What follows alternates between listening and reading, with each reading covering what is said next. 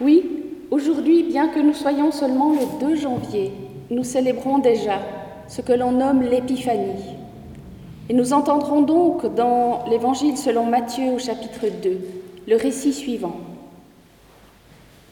Jésus étant né à Bethléem de Judée, au temps du roi Hérode, voici que des mages venus d'Orient arrivèrent à Jérusalem et demandèrent Où est le roi des Juifs qui vient de naître? Nous avons vu son astre à l'Orient et nous sommes venus lui rendre hommage. À cette nouvelle, le roi Hérode fut troublé et tout Jérusalem avec lui. Il assembla tous les grands prêtres et les scribes du peuple et s'enquit auprès d'eux du lieu où le Messie devait naître. À Bethléem de Judée, lui dirent-ils, car c'est ce qui est écrit par le prophète. Et toi, Bethléem, terre de Juda, tu n'es certes pas le plus petit des chefs-lieux de Juda, car c'est de toi que sortira le chef qui fera paître Israël, mon peuple. Alors, Hérode fit appeler secrètement les mages, se fit préciser par eux l'époque à laquelle l'astre apparaissait, et les envoya à Bethléem en disant Allez vous renseigner avec précision sur l'enfant, et, quand vous l'aurez trouvé, avertissez-moi pour que moi aussi j'aille lui rendre hommage. Sur ces paroles du roi, ils se mirent en route et voici que l'astre qu'ils avaient vu à l'Orient avançait devant eux jusqu'à ce qu'il vint s'arrêter au-dessus de l'endroit où était l'enfant. À la vue de l'astre, ils éprouvèrent une très grande joie.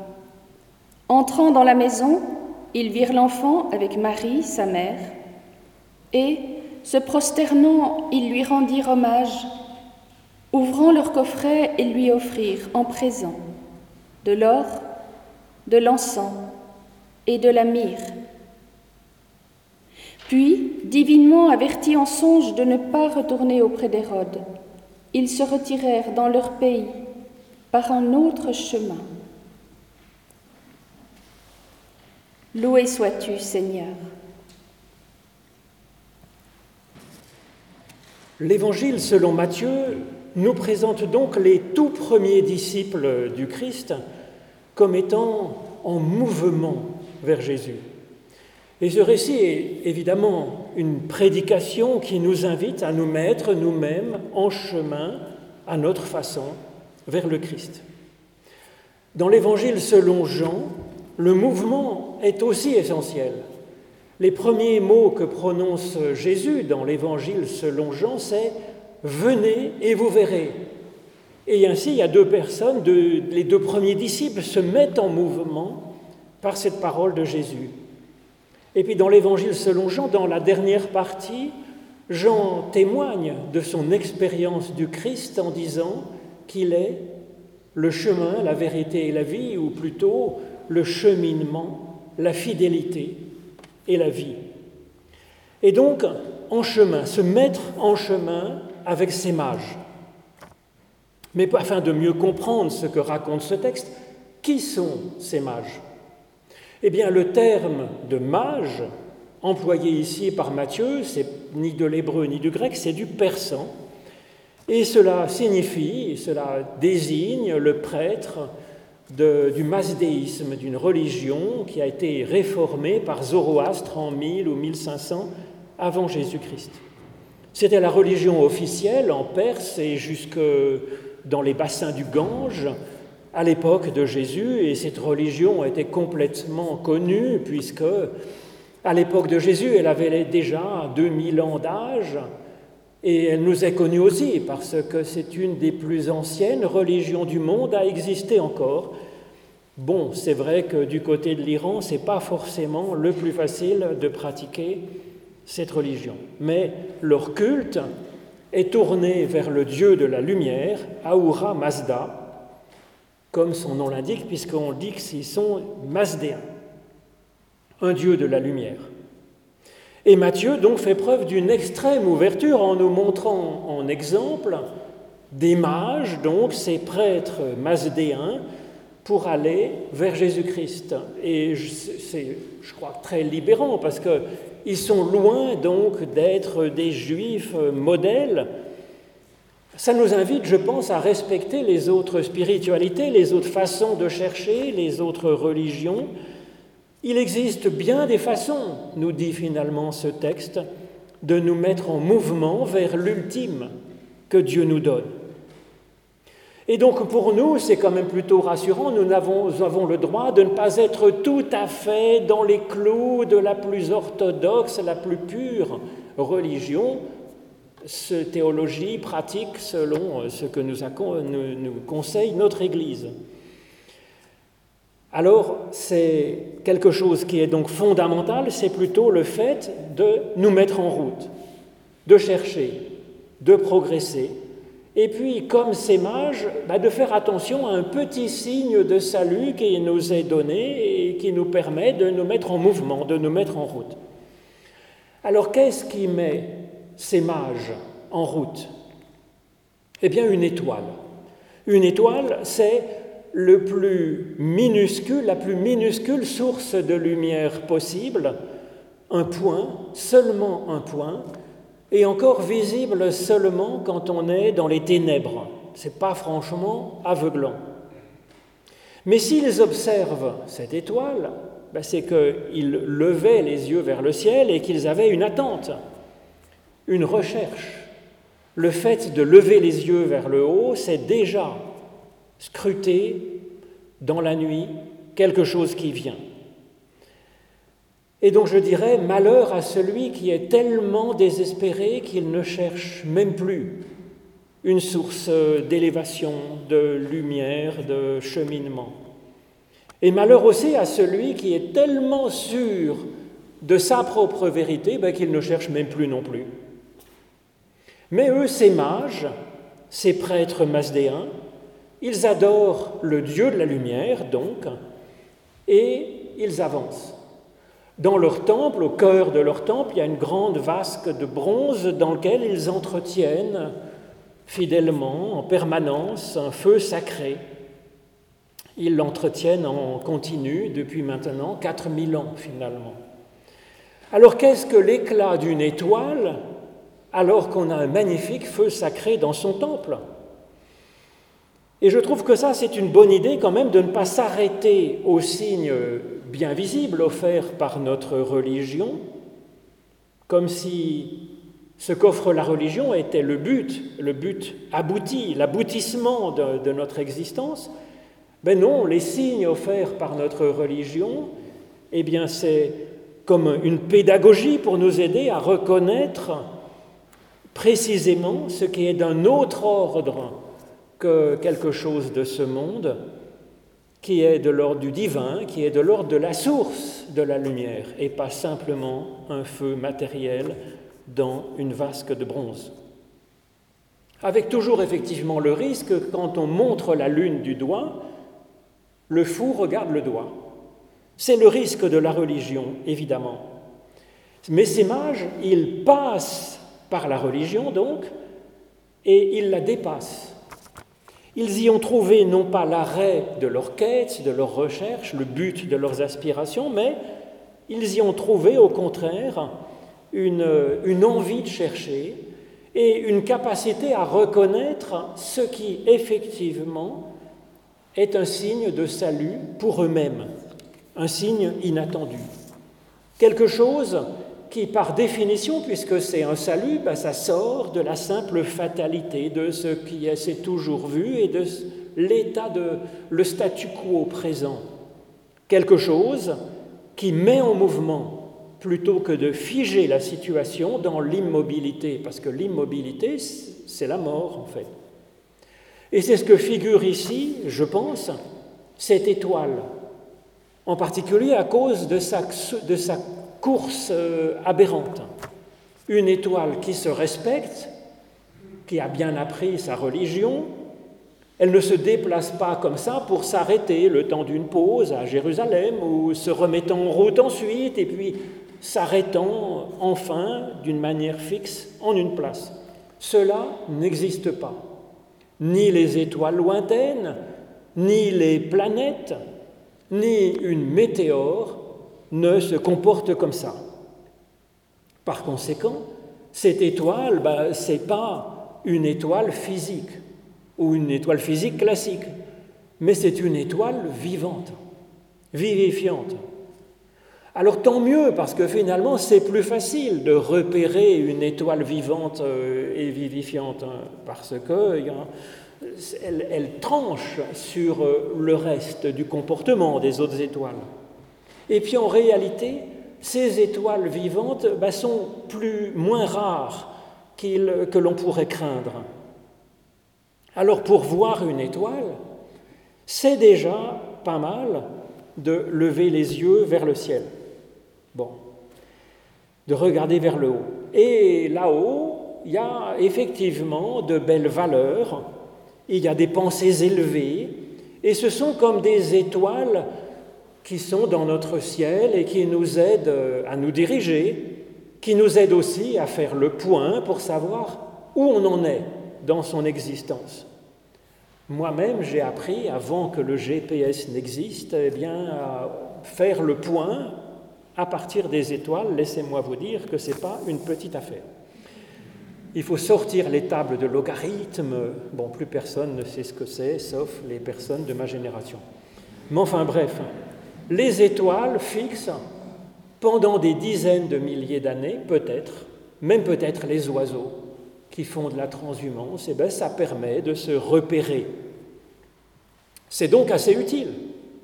Mais avec ces mages, Matthieu nous invite à percevoir ce quelque chose qui est de l'ordre du ciel et qui est vivant, et qui les met en route d'une assez belle façon. Alors qu'est-ce que ça peut être, ces étoiles vivantes qui nous mettent en route pour nous aujourd'hui?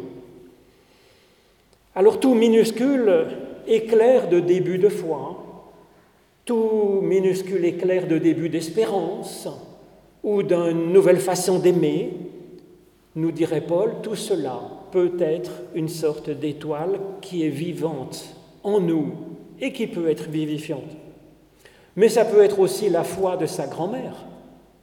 Combien de personnes ai-je vu qui se disent j'ai envie d'avoir la foi parce que pour ma grand-mère c'était vraiment quelque chose qui la faisait vivre d'une belle façon. Mais ça peut être aussi une inspiration intérieure, ça peut être un questionnement peut-être scientifique, philosophique, ça peut être euh, par les arts, par la musique, par la peinture, qu'importe. Il est question donc de trouver une étoile vivante qui nous met en route, quelque chose qui tranche avec le statu quo. Alors il est question de se mettre en route donc avec ces mages, de se mettre en route. Serait-il question donc de, de rompre avec notre vie, avec notre monde, avec ceux que nous aimons, avec notre métier, avec euh, notre chez nous? Eh bien non, ce n'est pas ce que propose Matthieu avec ses mages. Effectivement, ils suivent l'étoile, ça les met en route, ils quittent chez eux, ils vont vers le Christ, ils expérimentent le Christ.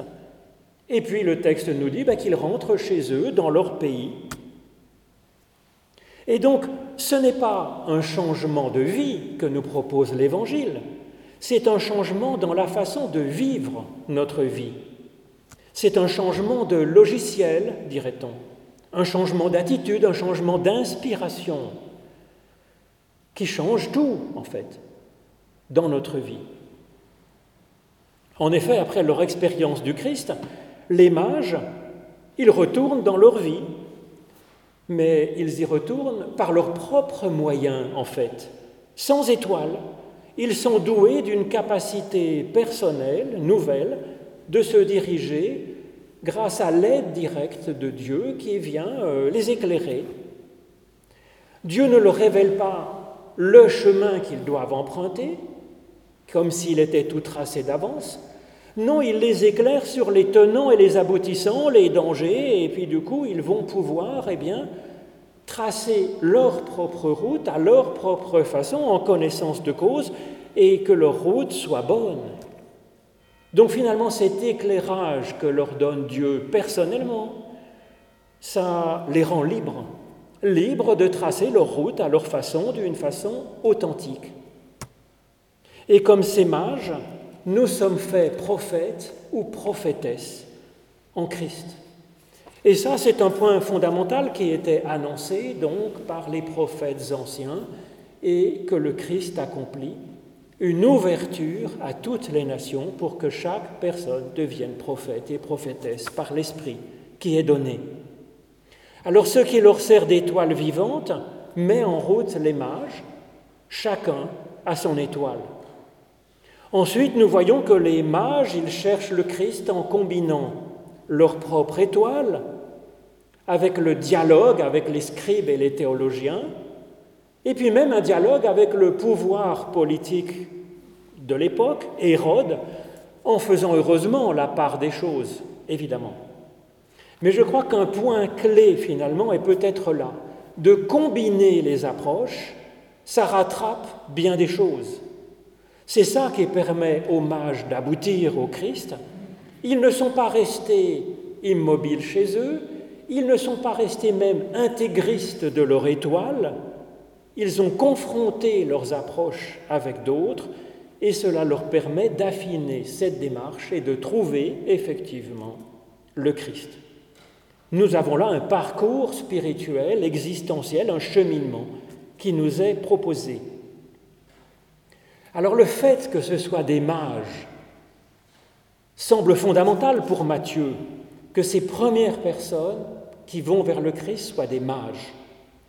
En effet, c'est assez osé de la part de Matthieu de parler de mages et de ne pas parler de rois qui viennent offrir de l'or et de l'encens, parce que la prophétie d'Ésaïe qui était bien connu de tout le monde à l'époque, euh, à l'époque de Matthieu, parce que tout le monde attendait en Israël le relèvement de Jérusalem qui était envahi par les Romains, et ensuite avec euh, destruction du temple et de Jérusalem. Donc euh, la prophétie d'Ésaïe 60, elle était connue par cœur de tout le monde. Et voilà ce que, ce que annonçait Ésaïe.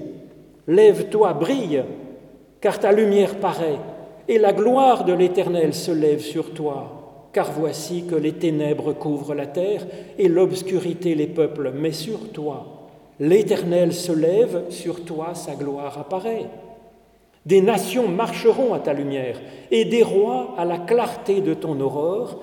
Porte tes yeux alentour et regarde, tous ils se rassemblent, ils viennent vers toi, ils porteront de l'or et de l'encens, ils annonceront les louanges de l'Éternel.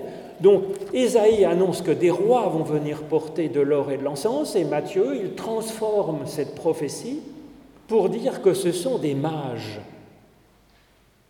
Alors c'est quand même assez osé de sa part de transformer ça des mages plutôt que des rois, ça change tout en fait.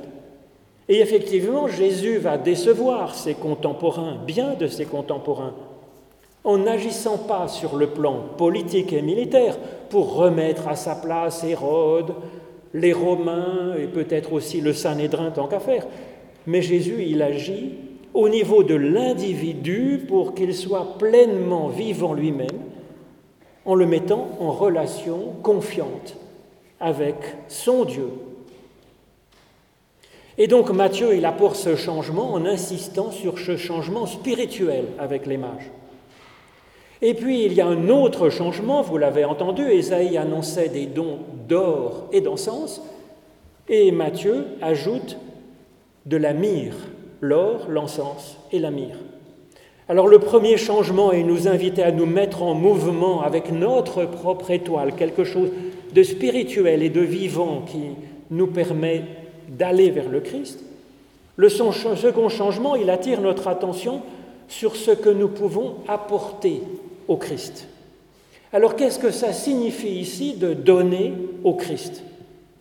Nous faudrait-il nous dépouiller afin que le Christ nous apporte ses bons services? Ben, Ce serait plutôt le style, en fait, du vulgaire Hérode de demander des pots de vin pour accorder ses bonnes grâces euh, à ses, à ses fidèles. Mais dans l'évangile selon Matthieu, Christ est déjà né. Nous n'avons pas besoin d'acheter sa venue. Et puis, il nous est offert dès le début de l'histoire, et par définition, même de son nom de Jésus, il est le salut de Dieu, le salut de l'Éternel. Et donc c'est sa fonction de nous offrir ses services comme de la lumière d'éclairer. Oui, alors il est là pour nous sauver, mais nous sauver de quoi? Eh bien, il vient soigner ce que nous lui apportons, comme le médecin qui est aux urgences, il attend et puis on lui présente euh, une plaie sanglante, ben, il va recoudre, on lui présente un estomac qui fait mal, il va faire un peu ce qu'il faut, ou des yeux qui ne voient pas, il va faire un peu ce qu'il faut. Et Jésus, il dit souvent à une personne qui se présente, mais que veux-tu, toi, que je te fasse?